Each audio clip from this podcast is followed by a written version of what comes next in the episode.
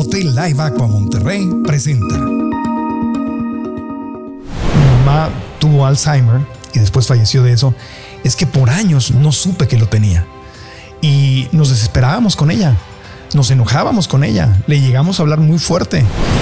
Verla durante el proceso y ver en lo que en, lo, en dónde terminó fue muy impactante para mí. Y a mí se me salían las lágrimas porque era entonces es una situación que no entendemos y que quien tiene que cambiar el chip para llevar las cosas somos nosotros como familiares y no el paciente. Y paciente, sí. Y que la responsabilidad es de nosotros mismos como individuos. ¿verdad? De nuestra salud. Bien decimos en la asociación, ¿verdad? Que la mejor medicina es el amor. El amor, exactamente. Pero llega el punto donde llega ese día que tanto le teme uno. Era una cena de Navidad, me acuerdo y se me queda viendo los ojos y me dice, ¿y tú quién eres? En el mes del adulto mayor en México, hemos querido entregarles un episodio que nos han pedido desde hace mucho tiempo, que es el tema de la enfermedad del Alzheimer. Como ustedes saben, o tal vez lo saben, mi mamá falleció de Alzheimer y más allá del miedo, porque es miedo que nos puede dar a cualquiera o temor de que nos llegue a dar a nosotros Alzheimer, la pregunta es qué hacemos cuando la vida nos sorprende y mamá o uno de nuestros abuelos o un tío, un familiar cercano, un amigo le da Alzheimer. La realidad es que nadie nos prepara para esto y no sabemos qué hacer. Y la falta de información nos lleva a cometer muchísimos errores que yo cometí. En este episodio tenemos un experto, el doctor Amador Macías, que es eh, internista y geriatra, que nos va a hablar de la enfermedad, de qué se trata, de cómo entenderla y sobre todo de cómo manejarla, cómo darle amor y cómo cuidar a una persona que tiene Alzheimer o cómo prevenir que a nosotros nos dé y qué podemos hacer para que esto no suceda. Es el episodio 236 desde el Hotel Fiesta Americana Aqua en Monterrey, Nuevo León. Comenzamos. El podcast de Marco Antonio Regil es una producción de RGL Entertainment. Todos sus derechos están reservados.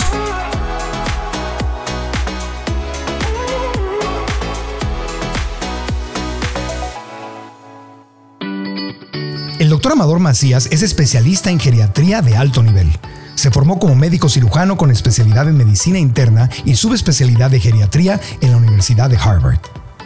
Es fundador de la Asociación Alzheimer Monterrey, con la que busca informar, educar y concientizar a la sociedad sobre la demencia y el trato digno al enfermo, además de apoyar a las familias y cuidadores que se enfrentan al Alzheimer. El doctor Amador Macías está en el podcast. Doctor Amador Macías, bienvenido al podcast. Gracias por estar acá. Un placer, un gusto. Un gusto. Estar aquí contigo. Gracias, gracias, gracias a todo nuestro público. Tenemos público en vivo aquí en el Hotel Aqua de Monterrey, precioso hotel que nos recibe, donde estamos eh, transmitiendo. Y les quiero decir que están en YouTube, suscríbanse al canal, denle like al video, activen la campanita. Si están en aplicaciones de redes sociales, también suscríbanse y las cinco estrellas nos ayudan muchísimo para que estos episodios le lleguen a más personas. Pues mi querido doctor, hace tiempo que tuve el gusto de conocer a, a tu organización, a la Asociación Alzheimer de Monterrey eh, y sé que hacen cosas maravillosas y has dedicado tu vida justamente a, este tema, al tema del Alzheimer. ¿Por qué? Bueno, pues eh, agradecido con Dios de poder hacer algo por los demás, ¿verdad? Sobre todo a los adultos mayores.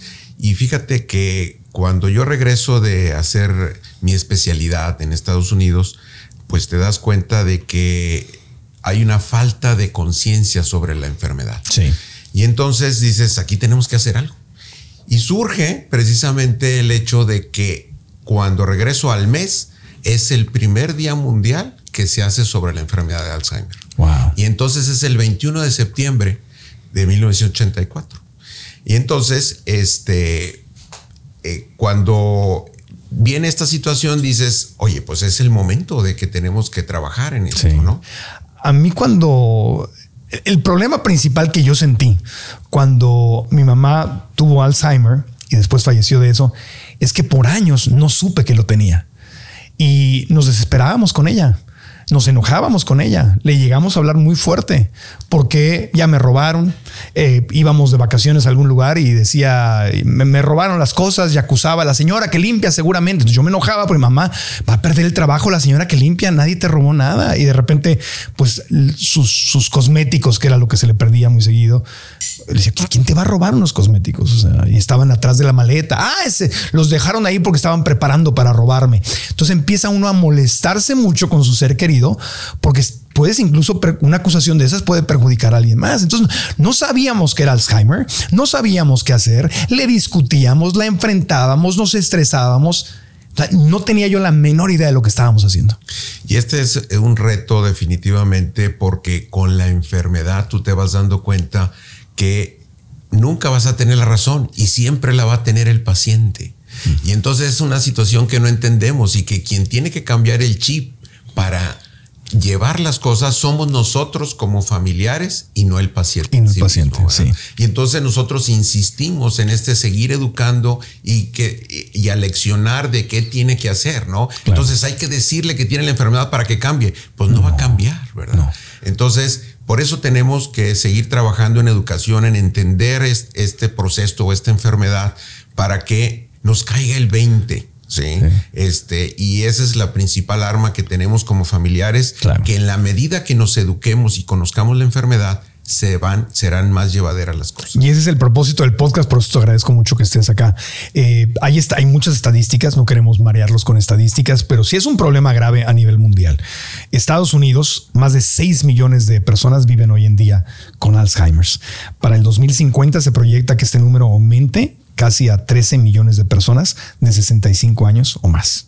O sea, es un tema, es un tema serio. En México se estima que aproximadamente 1.300.000 personas padecen esta enfermedad, de las que se sabe, de las que están identificadas, porque cuántas más lo tienen y ellas no lo saben y sus familiares tampoco lo saben. Sí, no, es una realidad y fíjate, ahorita existe una preocupación también a raíz de esta pandemia de COVID cómo nos está impactando y lo que llamamos ahora el long COVID, ¿verdad? Donde esta situación se hace crónica y la gente sigue batallando con su pensamiento, con su memoria, con su desempeño. Entonces, no sabemos si esto se va a resolver o va a venir a incrementar precisamente estos números que tenemos ahí pronosticados. Y ahorita hay estudios corriendo precisamente dándole seguimiento a esta realidad de qué va a pasar. Entonces, así como la gente perdía el gusto y el olfato, bueno, pasan seis meses y la gente no lo ha recuperado y otros ya van recuperándolo. Esperemos que con las cuestiones cognitivas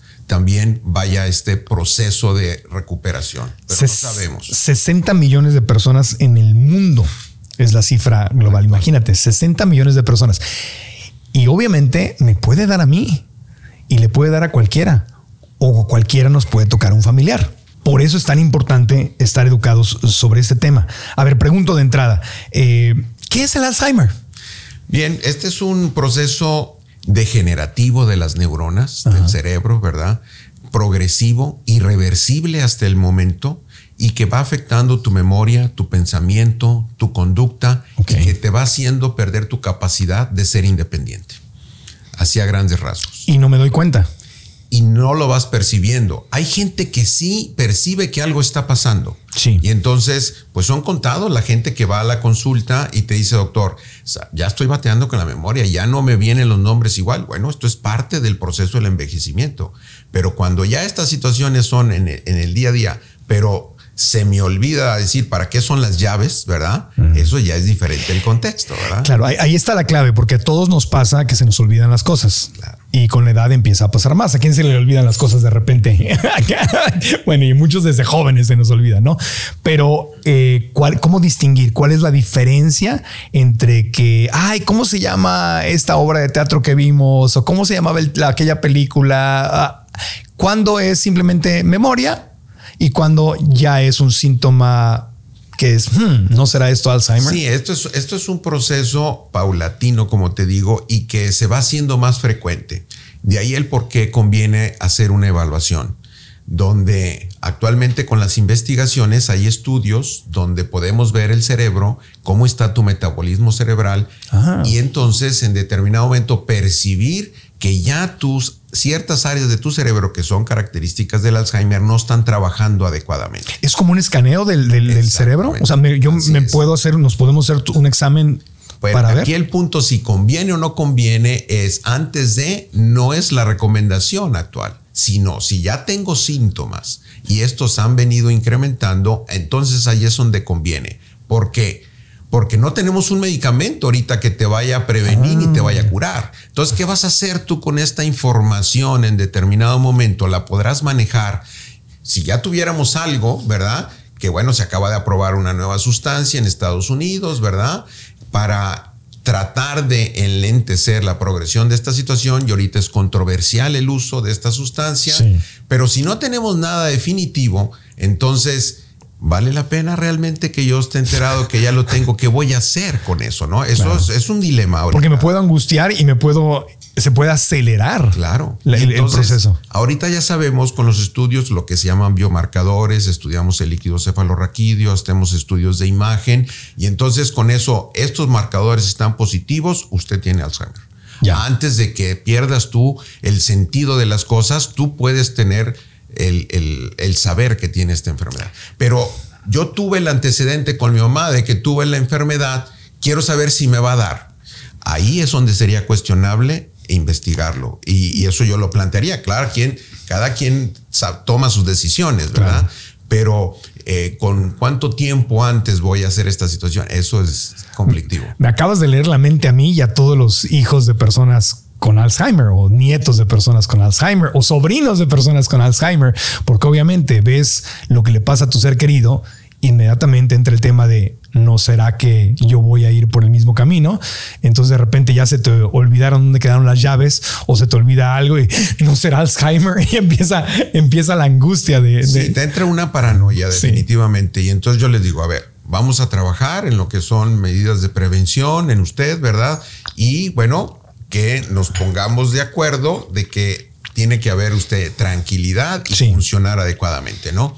Pero eso es normal, ¿no? Entonces al paciente le van a tomar la presión mientras yo estoy consultando. ¿Y qué onda conmigo, doctor? ¿Y qué pasa conmigo? ¿cuándo, ¿Cuándo me va a tocar? A ver, tranquilo, ¿verdad? Porque el que tengamos a alguien en casa aumenta el riesgo, pero no quiere decir que me va a tocar. Es como el cáncer, o sea, que tu mamá tuvo cáncer no significa que tú lo vas a tener. Así es. Entonces, probable, pero no es una garantía y hay que respirar y que el miedo no nos, no nos ataque. Por eso hay que entender la enfermedad y educarnos, ¿verdad? Para ver la realidad del día a día que está pasando con nuestro ser querido, ¿verdad? y cómo yo estoy trabajando como cuidador o cuidando a mi mamá, que es la que cuida a mi papá que tiene el problema, ¿verdad? Para que no se sobresature y este estrés no nos gane, porque eso es un factor desencadenante que nuestro cerebro no funcione bien. Ubicado en la zona más sofisticada de Valle Oriente, en San Pedro Garza García, en la hermosa ciudad de Monterrey, Nuevo León, se encuentra el Hotel Live Aqua Monterrey Valle un espacio contemporáneo con 70 habitaciones creadas para vivir la más cómoda y lujosa experiencia con servicio personalizado.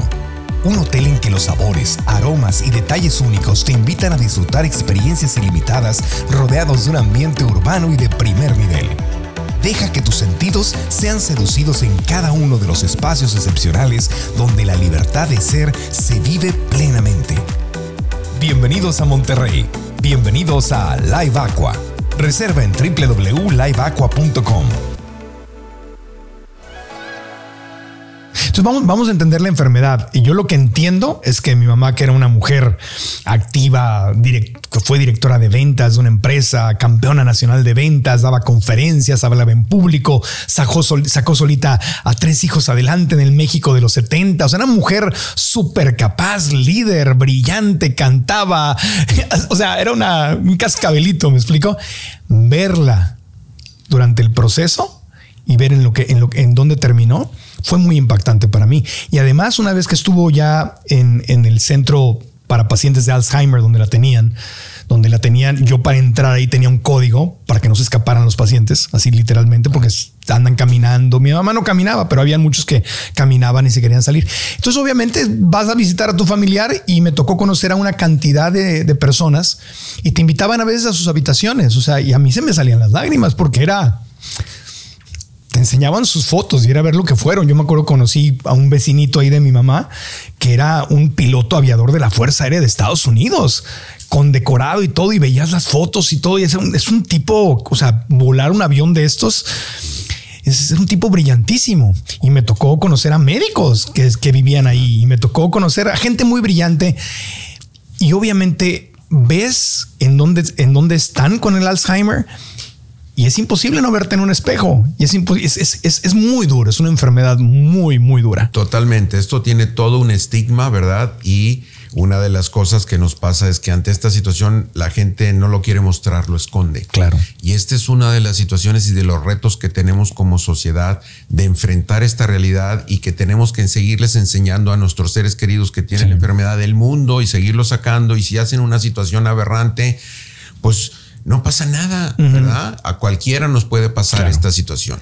Pero sí es todo un reto enfrentar este, este dolor ¿verdad? De la gente que fue tan brillante y tenemos ejemplos, ¿no? Y tienes una película que se hizo de Margaret Thatcher, ¿verdad? Este Ronald Reagan. Hierro, Ronald Reagan, ¿verdad? Entonces, gente que ha sido súper, ¿verdad? Científicos. O sea, no es gente que digas, ah, es que son flojos con su cerebro. No, no, no. A los más activos mentalmente les puede dar. Y ahí es donde uno pregunta esta situación. ¿Qué tanto estrés no tuvieron en su cerebro que en determinado momento influyó en esta situación? Claro. ¿Y por qué a algunos sí les da y a otros pues que no hicieron tanta actividad y todo eso no les dio? Pues no está claro. Esa es la situación, ¿verdad? Y, quiero que hablemos, ah, son varios temas, pero quiero que hablemos de qué, qué, puede provocarlo, porque yo sé que es como un rompecabezas, no es una sola respuesta, es un, es un conjunto de cosas para prevenirlo. Pero antes de llegar ahí, eh, yo sentí que la etapa más difícil fue el principio y el final.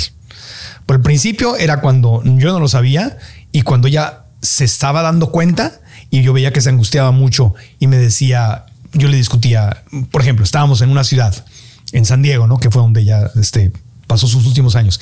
Y me decía, ay, ¿te acuerdas, mijito, cuando fuimos aquí a la iglesia? Y yo, pues eso pasó en Coyoacán, en Ciudad de México, no tiene nada que ver. Antes de yo saber que tenía Alzheimer, entonces yo le discutía, decía, no, mamá, por favor, si, si estamos en California, eso fue en México, ¿cómo confundes California con México? No tiene nada que ver. Y entonces se enojaba y me decía, ¿qué me estás diciendo? ¿Que me estoy volviendo loca? No me estoy... Y se enojaba. Entonces, claro, ya después yo decía, ¿para qué le contestaba? Claro que se estaba dando cuenta. Claro. Y, se, le daba vergüenza y le daba una angustia enorme darse cuenta. Esa etapa fue muy difícil. Luego ya al final, pues por lo obvio, ya cerca de la muerte. Pero ya después de que como que lo aceptó y lo acepté y todo volvió a ser como una niña chiquita, tuvimos tuvimos años muy hermosos, que era como un bebé, como una niña chiquita. Ellas, ay, mijito, a mí se me olvida, ya sabes que se me olvida todo. Ya, pero el principio es una etapa crítica. Y, eso en parte nosotros también influimos porque uno se enoja, se molesta porque la tratas de ubicar. Y entonces al no llevar esa conversación fluida, finalmente estás retando, ¿verdad? Y estás tratando de que se acuerde al deber ser de las cosas y ahí es donde creamos más estrés precisamente en la persona porque como tú dices, siendo inteligente, percibe que algo no anda bien. Claro. Entonces, ahí es donde me refiero a esto de cambiar el chip nosotros y tratar de entender, pero claro, hay que evaluar. Y aquí quiero dejar claro que no todo es Alzheimer. ¿Sí? Entonces hay gente que empieza a perder su capacidad de desempeño y no empieza a funcionar igual que antes y esto puede ser reversible. Y estas son de las cosas por lo cual conviene ir con el médico, ¿verdad? Que la Alzheimer Disease International lo que recomienda es ver al geriatra o al neurólogo o al psiquiatra, que son los más capacitados en esta situación, con la intención de ver si tenemos pues trastorno del sodio, problema de la diabetes, problema de la tiroides, o sea, cosas que puedan ser reversibles y en determinado momento mejora tu capacidad de desempeño y vuelves a la normalidad. ¿La demencia senil y el Alzheimer es lo mismo? Bien, buena pregunta, porque esto es lo, frecuente. De hecho, ahora, en, lugar de decir demencia, se está utilizando un término menos peyorativo, por decirlo. Sí, pues era horrible, demencia senil. Trastorno neurocognitivo mayor. Está muy complicado.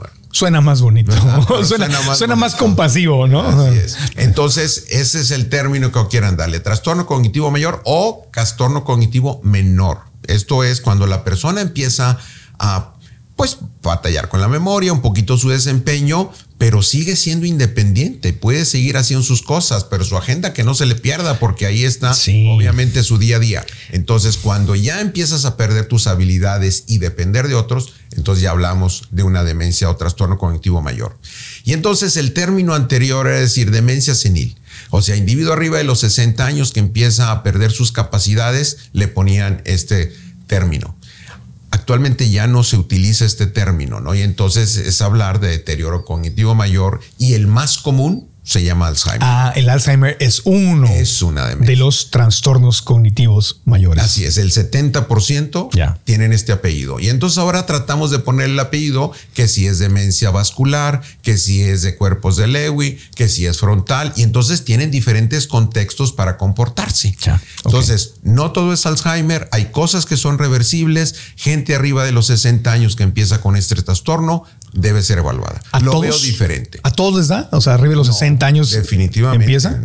Eh, la mayoría de la gente que presenta la enfermedad de Alzheimer, lo más común es adultos mayores. Pero tenemos un porcentaje que son más tempranos. Y entonces, ¿qué quiere decir? Menor de 60 años que empieza con síntomas. Y ahí es donde hablamos de la demencia de tipo familiar o el Alzheimer familiar. Y entonces hablamos que un 3% o 2% del total pues es gente que genéticamente está predispuesta porque trae un cromosoma alterado y que le va a dar alrededor de los 50 años probablemente, Wow. ¿verdad? Y entonces empiezan con este deterioro. Y ahorita ya hay estudios de familias, ¿no? Donde, por ejemplo, aquí en Jalisco hay varias familias, ¿verdad? Que tienen esta situación o este trastorno y entonces están estudiando y dándole medicamento en la etapa asintomática de- del, del hijo, ¿verdad? Que tiene los 40 años, que está todavía funcionando bien, pero que ya se demostró en estos estudios de scan que hay alteraciones y estos biomarcadores están alterados, que le va a dar a la edad de Claro. los 50. Entonces, ver si estas sustancias pueden ayudar a que no aparezca o que se tarde en manifestar. Entonces, ¿cu- cu- ¿cuáles son los primeros síntomas que puedo poner atención en un ser querido o en mí? O sea, ¿dónde, dónde puedo empezar a decir, "Hmm, cuidado con esto? Sí, bueno, pues yo creo que se va conjuntando y no es uno solo, ¿no? Lo más común que decimos son las cuestiones de la memoria, cuestiones del lenguaje, empiezas a estar repetitivo, extravías cosas, te desorientas en lugares que son conocidos, cambios del carácter, empiezas a estar como triste, desganado, falta de iniciativa para hacer las cosas, ¿sí? De repente, pues en la casa, pues abres el refrigerador y hay unos zapatos ahí, ¿qué hacen los zapatos aquí, verdad? O sea, ¿Quién los metió? quién los metió y Oh, ella ya. nunca los lo hizo, ¿verdad? O sea, Claro. la persona que tiene problemas, pues quién sabe. O me robaron, que es otros me robaron, estas ideas, ¿verdad? De que me esconden, me quitan, me roban las cosas, ¿no? Primero es la señora que está ahí, que tiene años con ella, ¿verdad? Y después ya son los hijos, ¿verdad? Que van ahí. Y entonces, bueno, son manifestaciones. Sí. Dices, aquí hay algo diferente. Claro, y a veces ellos mismos van y esconden para que no les roben, porque es, para que no me roben lo escondo. Y ya no hay. no me acuerdo dónde. Entonces me robaron. Entonces se convierte en un círculo, un, un- un círculo vicioso. Eh, y, y entonces, primeros consejos es no discutirle a esta persona. Así es, pero si yo estoy viendo que algo no está bien, entonces hay que evaluarlo. Claro. Sí, con la intención de ver, oye, tenemos algo que aquí se está gestando, hay algo que pueda ser reversible, modificable, ¿verdad? Y entonces, pues ya ves que hay un proceso que no se ve bien, el tiempo nos va a ir marcando las cosas. Claro. Y hay cosas que podemos hacer para mejorar esas condiciones o esa conducta, porque puede ser una depresión en determinado momento, ¿no? Y entonces, pues trata la depresión y mejora, pero el que tiene eh, un Alzheimer, entonces mejoró el estado de ánimo, pero no como antes. Claro. Y entonces ahí va avanzando el asunto. Claro, y nuestro error eh, como familia, el mío y de mis hermanos, es que nunca la llevamos con un geriatra hasta que tuvimos un problema mayor. Si hubiéramos ido con un... ¿A qué edad hay que ver- empezar a ver al geriatra? Bueno, pues la recomendación es de los 60 en delante conviene que tenga tus médico de cabecera, ¿verdad? Entonces, pues un geriatra es- sería la, la sugerencia. Pero claro, la gente que llega a los 60, yo estoy bien. Y si voy con geriatra ya es para los viejos. Sí, claro. Tengo gente de 85 años y dice, oye, yo estoy bien. Yo no estoy viejo. Te- te ofendes. están arriba de mí, ¿verdad? A ver. Tengo un amigo de 60 que, le, que llegó al cine, le dieron un descuento y se enojó porque le dieron un descuento. Y dice, oye, no, espérate. Y dice, toma tu descuento y a mí no me das descuento y no sé qué tanto. Porque cl- claro que es difícil aceptarlo. eh. Hasta en las encuestas que, encuestas que uno llega que están los grupos de edad, uno va viendo que ya se estás acercando más hacia la salida que la entrada, ¿no? Fíjate, nosotros nos pasó y lo, lo cuento con el afán de que no te no tengas que llegar a esto. Nosotros fuimos con yo, le llamé a un geriatra para que viera a mi mamá después de un montón de pleitos y que me robaron y esto y tú crees que estoy loca, ya sabes, todo eso, que no vi los síntomas. Un día que agarró su carro viviendo en San Diego con mi sobrinita, se cruzó a Tijuana para irse de paseo, se perdió en Tijuana y no sabía cómo regresar. Imagínate una señora de sesenta y tantos años con una niña chiquita en Tijuana, perdida, en tiempos que era cuando colgaban gente de los puentes en, Tijuana. Eh, y así, y, lo, y aparecieron. ¿Y sabe cómo apareció? Porque les dijo que era mi mamá. La señora le dijo, estoy perdida, mijito, no sé, yo soy mamá de Marco Antonio Regil. Y fueron, dieron con uno de mis hermanos, pues somos ahí de Tijuana y nos y así apareció. Nos dio un susto, le tuve que quitar las llaves del carro y fue un pleito enorme. Porque lo que con tanto amor les das, su auto, su tarjeta de crédito. Ah, le empezaron a robar dinero porque empezaba a comprar cosas por teléfono, le llamaban. Eh, eh, ah, hubo una persona cercana a la familia que le empezó, le agarraba la tarjeta de crédito del cajero automático, sacaba dinero en un casino. No, no, pasamos por unas y ahí fue donde le tuve que quitar tarjeta de crédito, auto, todo, llegó el geriatra. Y, ese es el punto de que se van sumando detalles y no le vas dando importancia. No, hasta que tienes la bomba. Y entonces el reto es cómo la voy a convencer para llevarle a evaluar si no quiere. Por ella dice que está bien y los que están mal son los demás. Entonces ese es el reto y muchas veces pues yo tengo que ir a la casa a visitarlo y decirlo, oh, pues soy amigo de su hijo, ¿verdad? Tal, aquí estoy pasando, ¿cómo están las cosas? Y haces una evaluación así como amigable con la intención de iniciar esta relación para que sea eh, consciente la familia de qué está pasando. Antes de continuar con el podcast, te quiero pedir que reflexiones en algo. Todos tenemos sueños, todos queremos alcanzar nuestros sueños, pero algo imprescindible cuando queremos lograr algo nuevo y diferente es que tenemos que cambiar nuestros hábitos, tenemos que salirnos de la famosa zona de confort e intentar algo nuevo. Y hasta ahí todo va bien, suena muy emocionante, pero el problema es que en la realidad, al querer dar esos primeros pasos, el miedo nos ataca. Nuestra mente siente que en lo desconocido es donde podemos fracasar, hacer el ridículo, perder y nos da el síndrome de Lisi y si me equivoco y si hago el ridículo y si pierdo y si me va mal y te quedas en la parálisis del análisis. Y ahí es donde el miedo empieza a detenerte. Por eso, la gran diferencia entre hacer tus sueños realidad o no hacerlo realidad es aprender a manejar el miedo para que el miedo no te maneje a ti. Por eso quiero invitarte a mi masterclass gratuita que se llama Que el miedo no te detenga, donde te voy a compartir los cinco secretos que he aplicado una y otra vez en mi vida cuando el miedo quiere dominarme. La clase, repito, es gratis. Puedes registrarte aquí abajo o simplemente ir a marcoantonioregil.com diagonal miedo. Repito, marcoantonioregil.com diagonal miedo o la liga que está aquí abajo en YouTube o en las notas de las aplicaciones de podcast. Y ahora continuamos con este episodio. Ok, entonces eh, em, empiezo a ver fallas de memoria eh, o llego a los 60. Hay, que ver un geriatra. conviene. conviene. ver un geriatra. Y ahorita no estamos acostumbrados en Latinoamérica, ¿verdad? A hablar de prevención, sino hasta que apriete el zapato. Y eso es un gran error, donde precisamente decir, a ver, ¿cuál es mi bagaje familiar que yo tengo? ¿Cuáles son mis condiciones actuales? ¿Cómo le hago para yo llegar bien? Fíjate, el gran reto que tenemos es en en Latinoamérica es este hecho de que el individuo que va avanzando en edad y que ya hemos mejorado nuestra expectativa de vida, los últimos cuatro o cinco años son muy difíciles de vivir. porque vives muy deteriorado. Muy deteriorado. En la medida que puedes mantenerte lo mejor posible y morirte rápido, pues sería lo ideal. Sí. ¿Verdad? Entonces, no nos vamos cuidando hasta que la gente está mal. Y entonces esto es para los hijos, precisamente, que ayuden a llevar a sus padres, a sus abuelos, precisamente en etapa temprana y que los vivan con calidad. Y que la responsabilidad es de nosotros mismos como individuos, ¿verdad? De nuestra salud. Y sobre todo el hombre nos saca, nos cuesta más ir a visitar y atendernos. Y entonces la mujer está mucho más sensibilizada para esto, ¿no?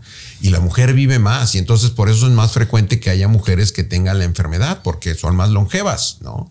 Y entonces los hombres pues nos da un infarto y luego pues ya nos vamos, ¿no?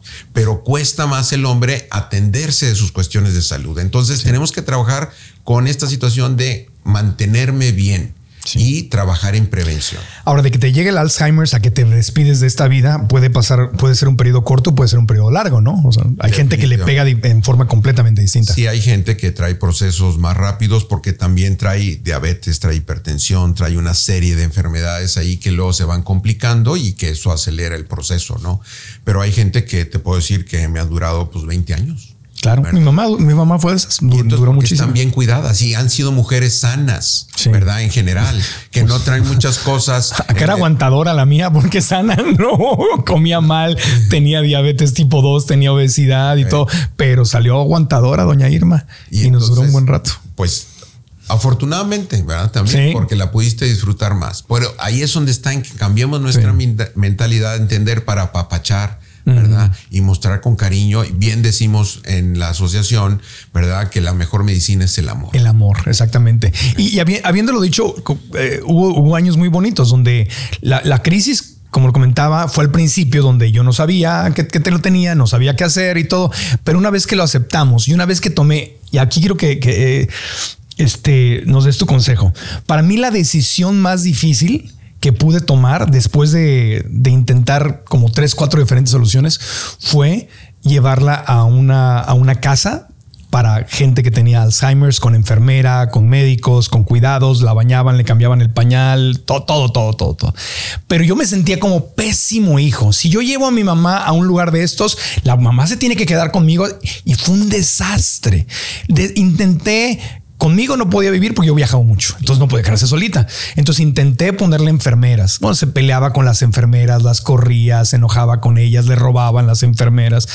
Intenté que viviera, yo pagué una casa para que mi hermano y su familia viviera con ella. Desastre, con el niño, con el perro, con la, con la cuñada, con desastre. O sea, yo llegué a la organización que cuidaba gente con Alzheimer desesperado porque ya no podía más y porque lo había intentado todo. Y aquí es muy valioso tu testimonio, ¿verdad? Y donde yo pues animo a la gente que ya lo ha vivido que transmita precisamente esa experiencia para sensibilizar y entender cómo la gente profesional que se dedica a cuidar puede hacer mejor las cosas que nosotros. También, obviamente, durante su enfermedad, pues leí mucho sobre Alzheimer y, vi que había eh, que tenía que ver mucho con la irrigación de sangre al cerebro. Entonces, que si comías mal, carnes procesadas, cosas, pues embutidos, este, que las arterias se van haciendo, se van llenando de grasa, hay menos sangre, llega menos sangre al cerebro y eso es uno de los factores. Es uno de los factores que eso tiene que ver con estilo de vida, como tú ya mencionas, mm. ¿verdad? El tabaco es una de las cosas muy importantes en sentido, pero es parte del envejecimiento. Mm. Entonces, en la medida que pues se vaya haciendo esta pequeña tapazón, pues tendremos riesgo. ¿No? Y hay gente que en determinado momento ha tenido problemas vasculares cerebrales, o sea, algún pequeño infarto, y recupera y se sigue manteniendo. Y entonces, ¿cómo le hacen unos y otros? Eso es parte de la situación que no está clara, ¿verdad? Pero tenemos que cuidar precisamente estas cosas que favorecen la tapazón de los pequeños vasos, donde no se te va a manifestar con la, la parálisis del brazo o que, o que no puedas hablar, sino esos pequeños vasitos que se van acumulando y no dan manifestaciones. Y eso los vemos en los estudios de imagen, ¿no? Entonces, sobre todo el diabético, el hipertenso, vemos, dices, este tiene un alto riesgo de que vaya a pasar algo más adelante. menos sangre al cerebro, más probabilidades. Lo que afecta al corazón, afecta al cerebro, que quede claro.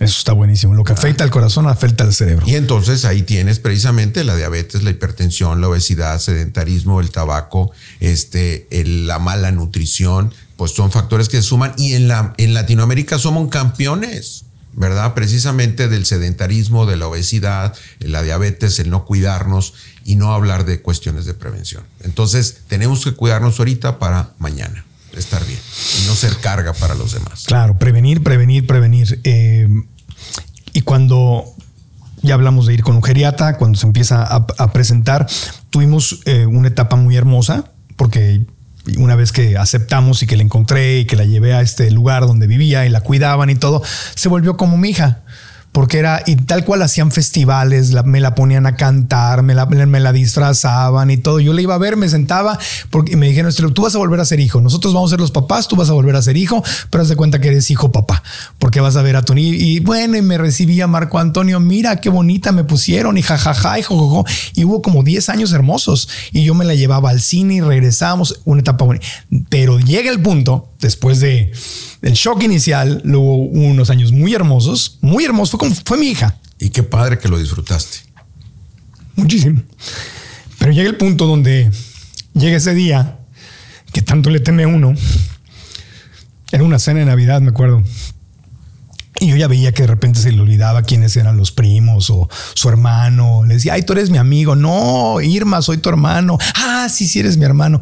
Pero estaba yo una Navidad, estaba sentado yo frente a ella con la mesa, con la familia, y se me queda viendo los ojos y me dice, ¿y tú quién eres? Yo a ti te conozco.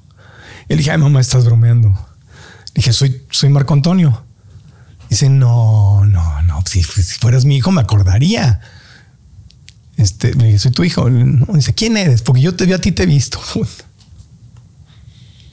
Sí, eso es, muy duro, ¿no? Este, te, cuento anécdotas, ¿no? De eh, las, esos esposos, ¿verdad?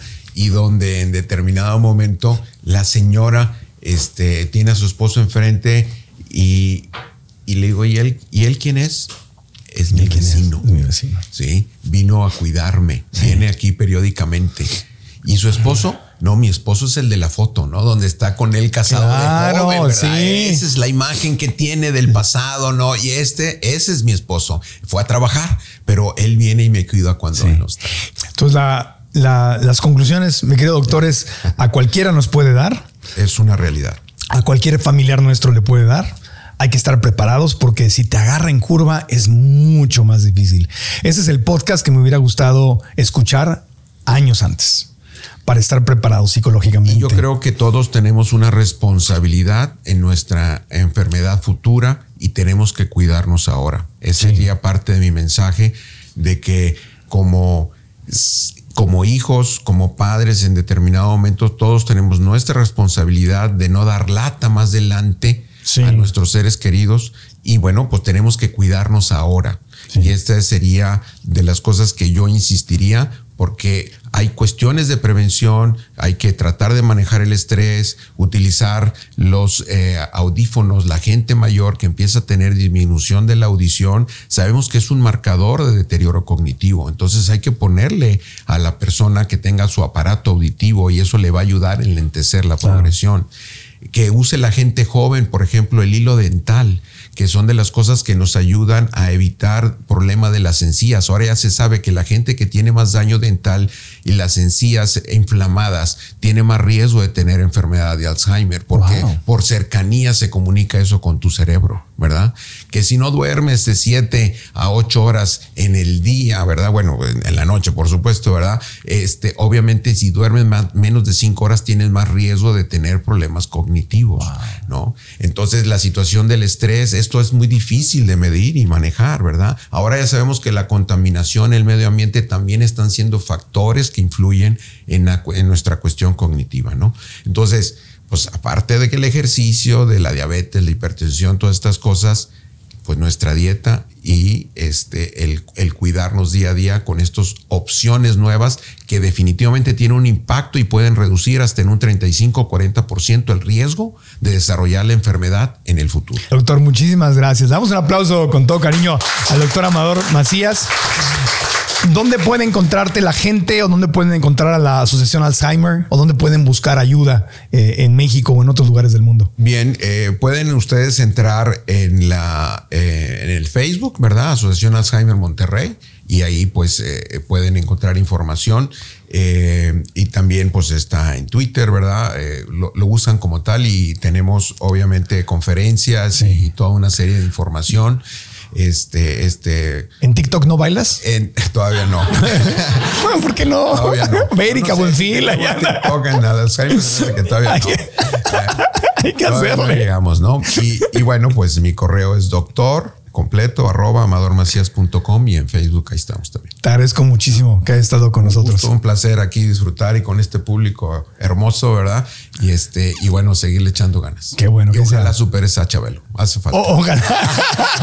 pero, pero sigue Chabelo, entonces lo tengo que. Él, sigue y sí, es como el conejito de Energizer, sigue y sigue y sigue. Entonces, no hay quien lo detenga. Eh, ¿Les gustó el podcast? ¿Aprendimos algo? Sí, muy bien. Pues perfecto. Ustedes en YouTube, por favor, lo más importante, además de que nos den like, eh, se suscriban al canal, activen la campanita para las notificaciones, es que nos dejen aquí abajo sus, sus, aprendizajes. ¿Qué fue lo que aprendieron? ¿Qué, ¿Qué, reflexión te llevas? Y comparte, aunque sea que sea en YouTube o sea en Spotify, Apple Podcast, eh, además de suscribirte, por favor, comparte este episodio con más gente para que le llegue y sea una herramienta de ayuda. Les digo, como hubiera encantado ver un episodio así hace 30 años. Me hubiera encantado, me hubiera ayudado mucho. Nadie me habló de esto, por eso hacemos este episodio. Ojalá que te haya servido muchísimo. Y si te gustó este episodio, hay otro que te recomiendo que lo vamos a dejar aquí en YouTube o lo puedes buscar en la aplicación de podcast. Es el 181 con Gaby Pérez Islas, tanatóloga, que se llama Cómo curar un corazón roto, que habla de las pérdidas más allá de que hayas tenido una pérdida, es bueno escucharlo porque también hay que prevenir. Y esto nos pasa a todos. Entonces, ya sea que la hayas tenido o que como todos los seres humanos, vayas a tener una pérdida, Gaby Tanatóloga nos ayuda muchísimo. Episodio 181, súper, súper recomendable. Gracias, gracias, gracias de todo corazón. Besos y amor para ti si eres un cuidador o para ti si estás pasando justamente por este reto del Alzheimer en tu vida. Así que gracias, hasta la próxima, aprendamos juntos. Un aplauso con cariño.